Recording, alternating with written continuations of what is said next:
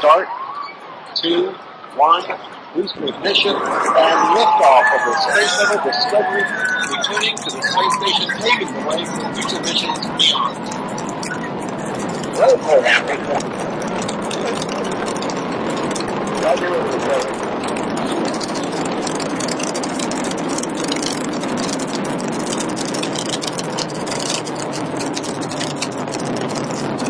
One to three weeks of stress on the shuttles and makes to the south yard. Everything looking good on the Earth. Seven seconds into the flight.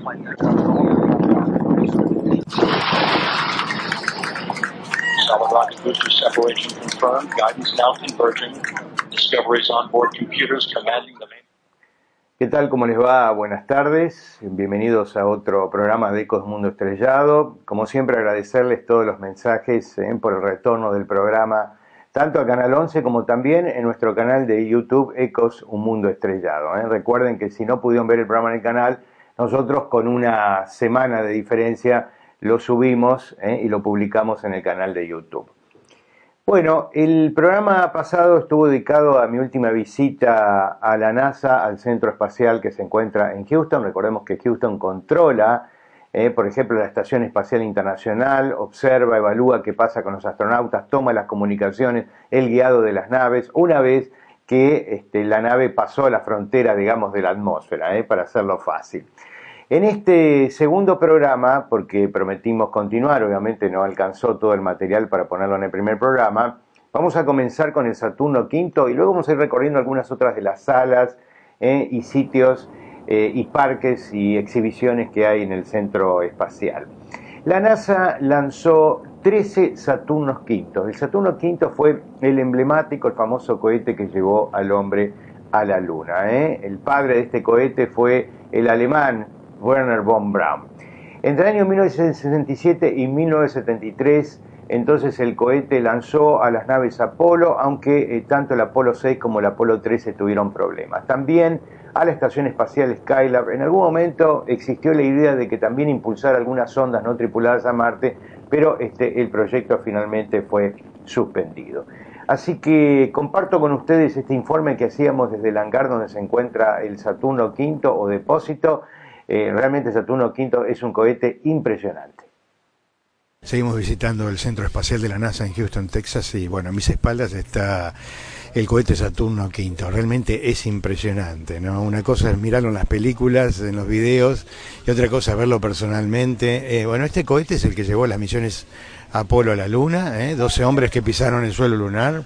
Están viendo ustedes las toberas allí, realmente es increíble, ¿no? El, el, la longitud que tiene este cohete es de prácticamente una cuadra, unos 110 metros, y el diámetro que tiene es de 20 metros, ¿no?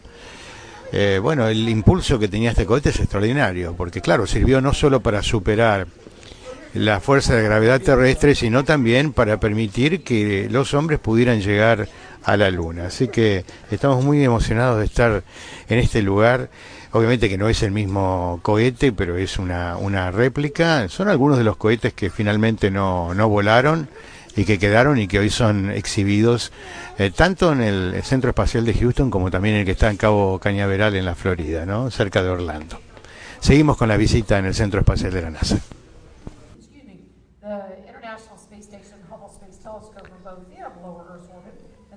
Bueno, aquí en esta sala se da una especie de actualización de lo último que está ocurriendo en organismo espacial, ¿no? sus últimas misiones, la sala repleta y esta persona, el guía, eh, explicaba acerca de cuál es la estrategia actual de la NASA en el sentido de haber abandonado el programa del transbordador espacial, que era muy costoso, y enfocarse, en todo caso, en eh, las misiones de exploración del sistema solar. Y en todo caso, dejar el transporte de astronautas a la Estación Espacial Internacional a través de las compañías privadas, como por ejemplo SpaceX o la empresa también Boeing.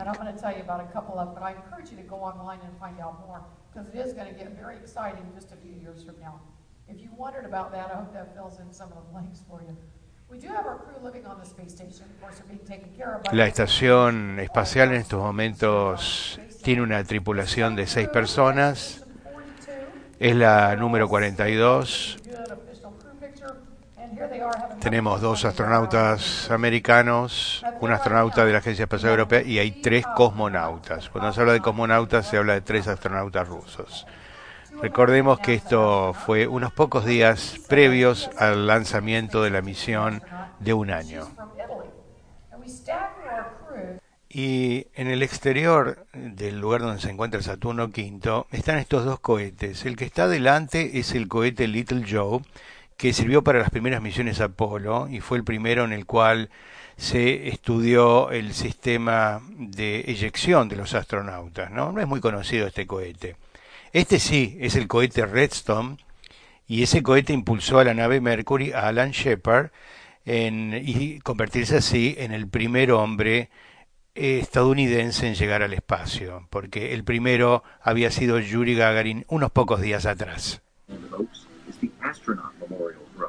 Y la NASA tiene una zona arbolada dedicada como homenaje a los astronautas que perecieron en recientes viajes espaciales, inaugurada en el décimo aniversario de la tragedia del Challenger.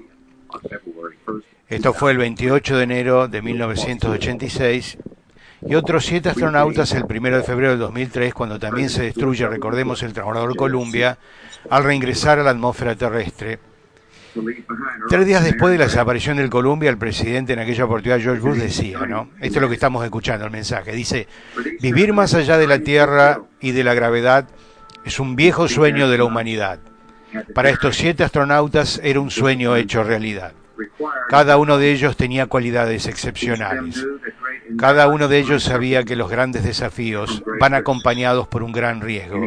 Y lo hacían aún alegremente ante el costo de buscar nuevos descubrimientos. El programa espacial de Estados Unidos irá hacia adelante. El costo de la exploración espacial no es una opción que elegimos, es un deseo escrito en el corazón humano. En la medida que nos aventuramos a la creación, tratamos de entender toda la creación. Encontramos lo mejor de nosotros parándonos en la oscuridad, rezando para que vuelvan. Se van en paz con toda la humanidad y toda la humanidad está en deuda con ellos. Estas eran las palabras entonces del presidente Bush cuando se inauguró. El locutor dice ahora que el espacio no es seguro, no es fácil, y si bien lamentamos la pérdida de un astronauta, eso no nos detiene en explorar el espacio y hace que trabajar aquí sea aún más importante. A medida que nos movamos en el futuro, recordaremos a la tripulación del Columbia, el Challenger y la Apolo 1 y todos los hombres y mujeres que dedicaron su vida al programa espacial americano. Bueno, esto es lo que podíamos ver en este paseo que se hace por este memorial, como ellos lo llaman. Y volvemos entonces a nuestro programa.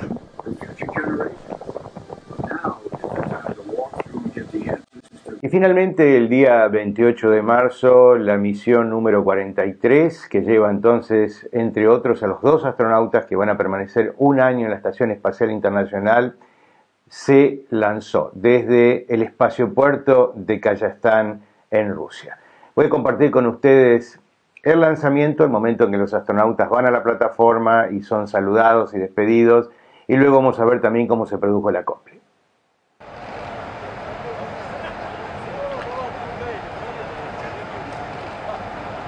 Bueno, la expedición 43, el comandante de la Soyuz, Gennady Padalka, y el ingeniero de vuelo Mikhail Kornienko de la Federación Espacial Rusa Roscosmos, y también el ingeniero de vuelo de la NASA, Scott Kelly, dirigiéndose entonces hacia la plataforma de lanzamiento donde los espera la Soyuz TMA-16M, así se llama, rusa por supuesto, mediante la cual esperan su lanzamiento.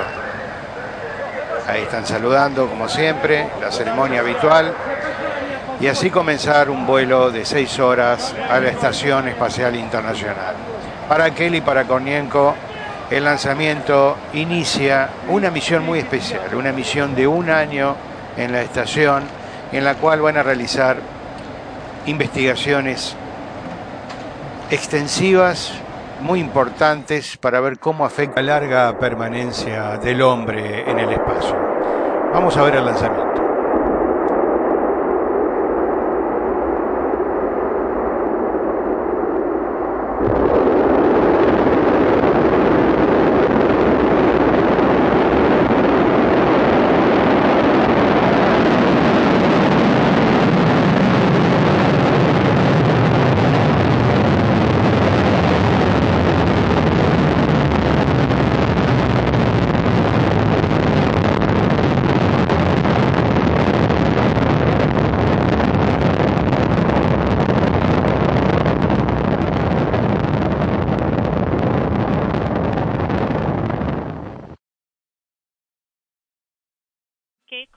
Y después del lanzamiento, vamos a ver ahora un poquito cómo fue la maniobra de acople, luego de cuatro órbitas que hace la nave espacial Soyuz.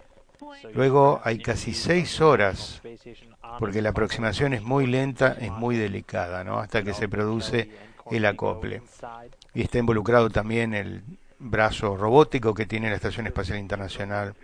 Bueno, recordemos que dos astronautas van a estar unos 12 meses, van a volver en marzo del 2016. La idea es ver cómo afecta la larga duración de un vuelo espacial, sobre todo con vista a Marte, ¿no? Marte nos requiere 9-10 meses de ida, otros 9-10 meses de vuelta, más 3 o 4 meses que se estén en planeta, estamos hablando de dos años. Hay que ver cómo este, la falta de gravedad afecta al cuerpo humano, ¿no? Eh, por un lado, las piernas se vuelven más delgadas, hay como un fluido extra en las cabezas y esto altera la visión, los huesos se debilitan, los músculos también pierden fuerza. Piensen ustedes que el dióxido de carbono que se exhala queda cerca del cuerpo, el ciclo del día y la noche, al cual estamos acostumbrados, desaparece completamente. Y bueno, pasar muchos meses dentro de un cilindro de aluminio presurizado realmente puede afectar mucho la psiquis del hombre, ¿no? Mientras vemos cómo poco a poco ¿eh? en ese sistema reticulado se puede apreciar desde la estación espacial como eh, gradualmente, lenta, progresivamente se va acercando la cápsula espacial Soyuz. Bueno, tanto Kelly como Kornienko, los dos astronautas héroes, han, eh, se han puesto, digamos, han acordado con pasar un año en el espacio por la ciencia, su orina, su sangre, su saliva, todo, todo va a ser, digamos, analizado, tanto mientras estén allí en la estación espacial como cuando, cuando vuelvan. Van a ser sometidos como una especie de, de, de, ultrasonido, de, ondas de radio que van a pasar a través de sus cuerpos y su visión, sus habilidades motoras, cognitivas, todo eso va a ser testeado, ¿no? También, por supuesto, se va a hacer un seguimiento del humor de estos dos astronautas luego de estar un año. No son los primeros en estar tanto tiempo, ya otros cosmonautas en estaciones espaciales décadas atrás estuvieron mucho tiempo en el espacio. Y allí vemos el momento este, tan, tan interesante y emotivo cuando se abren las escotillas y los astronautas son recibidos en la Estación Espacial Internacional, ¿no? Así quedan acopladas entonces la, la cápsula Soyuz y eh, la Estación Espacial. Mm, ahí se abrazan y bueno, estos astronautas van a pasar también algunos meses juntos. Esto va a ser realmente muy, muy importante, ¿no? Muy, muy importante. Es la primera vez que en la Estación Espacial dos astronautas van a estar tanto tiempo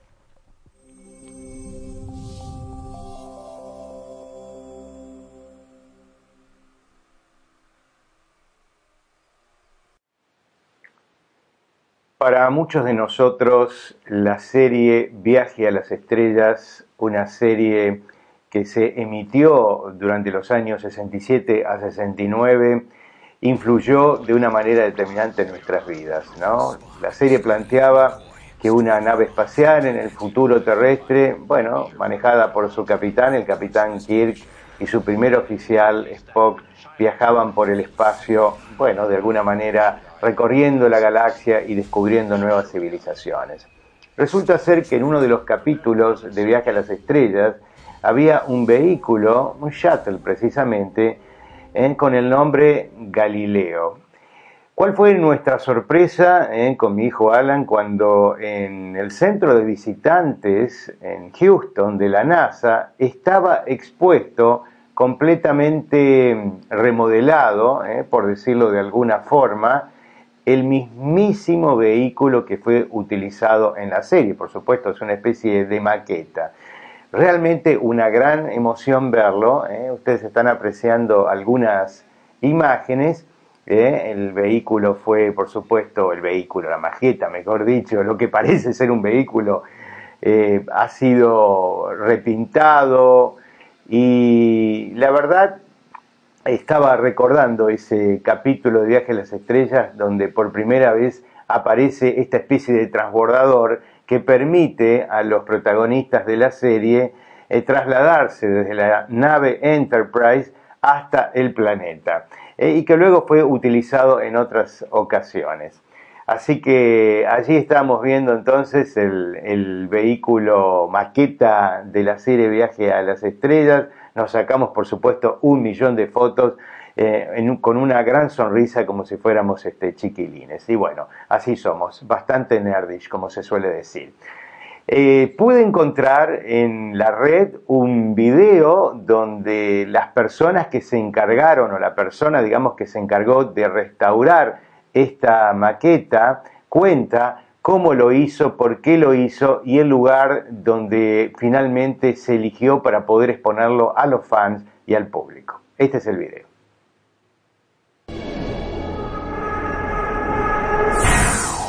Galileo is the biggest single most important prop piece in the wild from Star Trek.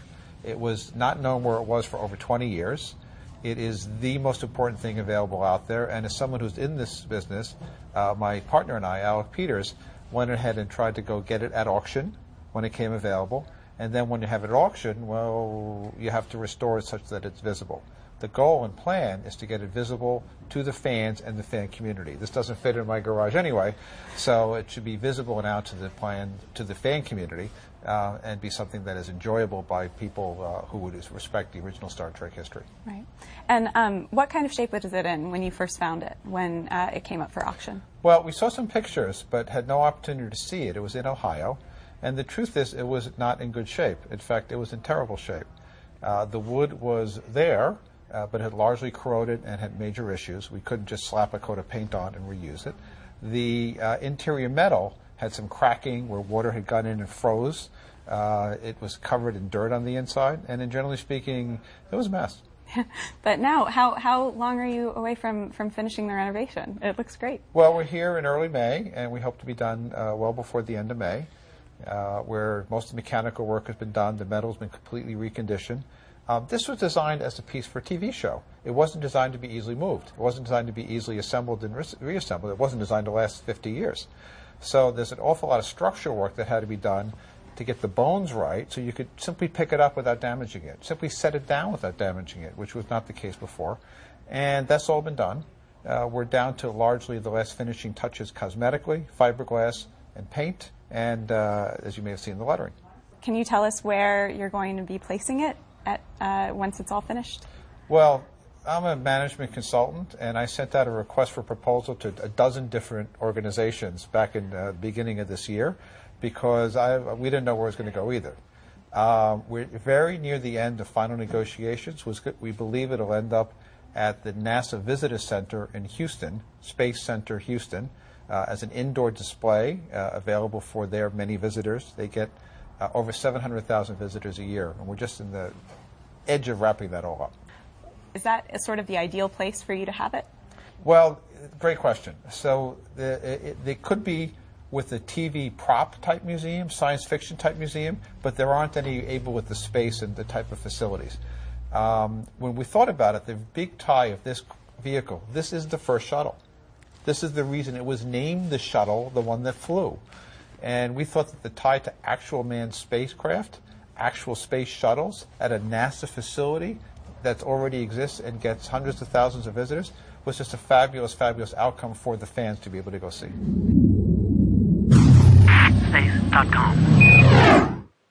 La nave espacial Dawn fue lanzada en el año 2007 desde la Tierra, llegó al asteroide Vesta y ahora el 6 de marzo se puso en órbita del planeta enano Ceres. Hay mucho interés, mucha inquietud por parte de los astrónomos en estudiar este asteroide. Una cuarta parte del planeta enano está cubierto por agua. Se han encontrado además dos manchitas brillantes, no se sabe si es hielo o si puede ser sal o puede ser alguna formación volcánica, ¿eh? porque todavía no se conoce muy bien el tamaño de este rasgo, de esta formación. Eh, habrá que esperar al 27 de abril, donde se va a producir una de las, uno de los flyby o una de las este, misiones orbitales en la que se va a empezar a hacer ciencia con la sonda espacial Dawn. Eh, el director de la misión es el señor Mark Ryman, es un tipo que realmente me gusta mucho, es el director de la misión Dawn, es bastante humorístico, yo he visto un par de conferencias que ha dado en la NASA y nos cuenta en qué consiste el sistema de propulsión de la nave espacial Dawn, que es un sistema de propulsión iónico que es un nuevo tipo de propulsión que la NASA y otras agencias espaciales quieren probar para viajes prolongados incluso en el espacio. Vamos a ver el informe. Hey guys, this is Mike Meacham at the Jet Propulsion Laboratory, and this is an episode of Crazy Engineering.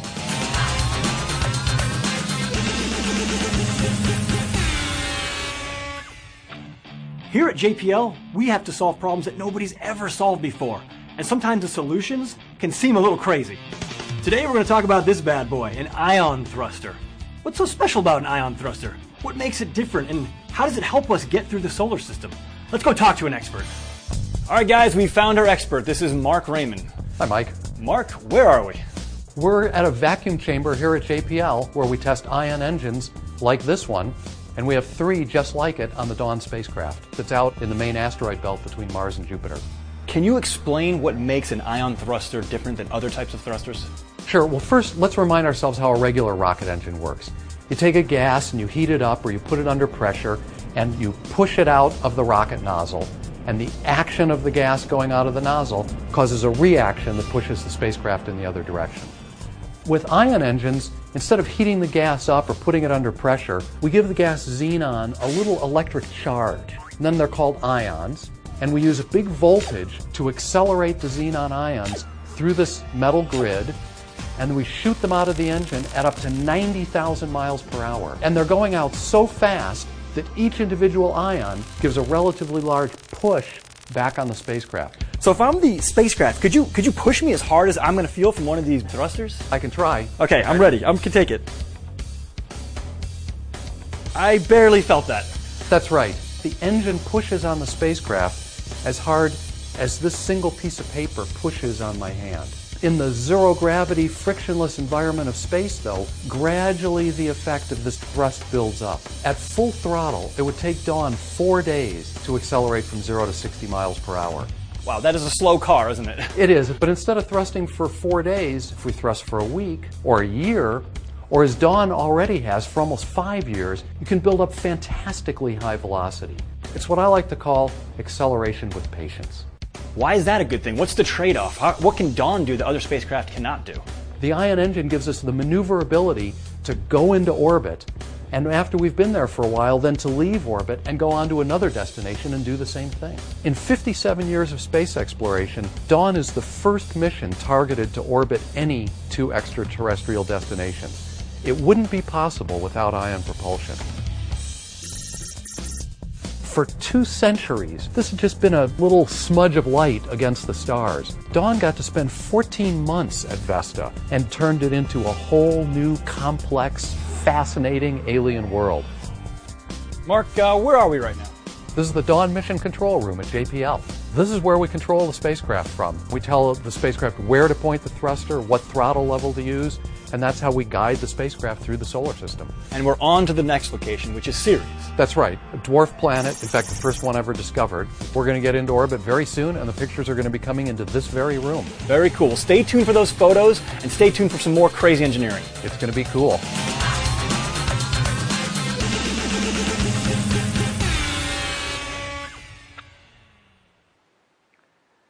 Bueno, estamos llegando al final de nuestro programa. Como siempre en el cierre les recuerdo en el observatorio de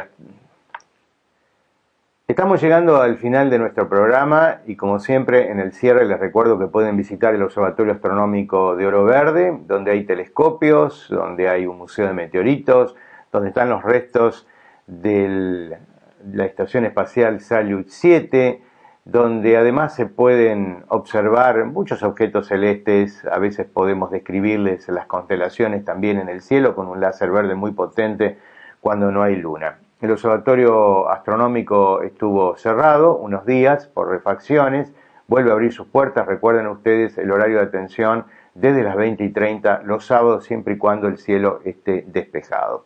Por otra parte, poseo un planetario móvil, el planetario digital Carl Sagan, con el cual visitamos las escuelas ¿eh? o visitamos muchas veces centros culturales o diversas instituciones que lo solicitan. El planetario es, como todo planetario, un sistema de proyección, donde se pueden ver las estrellas, las constelaciones, las figuras de la mitología griega y además se completa con toda una serie de películas y videos completamente inmersivos. La experiencia, se los aseguro, es inolvidable, sobre todo para los chicos. Es un planetario digital muy moderno. Permanentemente visitamos escuelas no solo de la ciudad de Paraná, sino también de la provincia de Entre Ríos, la provincia de Santa Fe. A veces nos invitan de otras provincias también digo por si están viendo este programa desde otra provincia en nuestro canal de YouTube Ecos Un Mundo Estrellado. Así que la visita del planetario es muy cómoda, es ventajosa, es práctica, ¿eh? no hay gastos de transporte público, el planetario se instala en el salón, en el aula de la escuela, nosotros estamos dando turnos en estos momentos para el mes de mayo, ya abril está completo, así que bueno, esperamos su llamada, esperamos su correo electrónico. Ustedes han visto en pantalla todas las formas a través de las cuales se pueden comunicar y también algunas de las fotos en Facebook de las escuelas que estamos visitando. Muchas gracias por la atención, espero que les haya gustado el programa de hoy y hasta un próximo encuentro.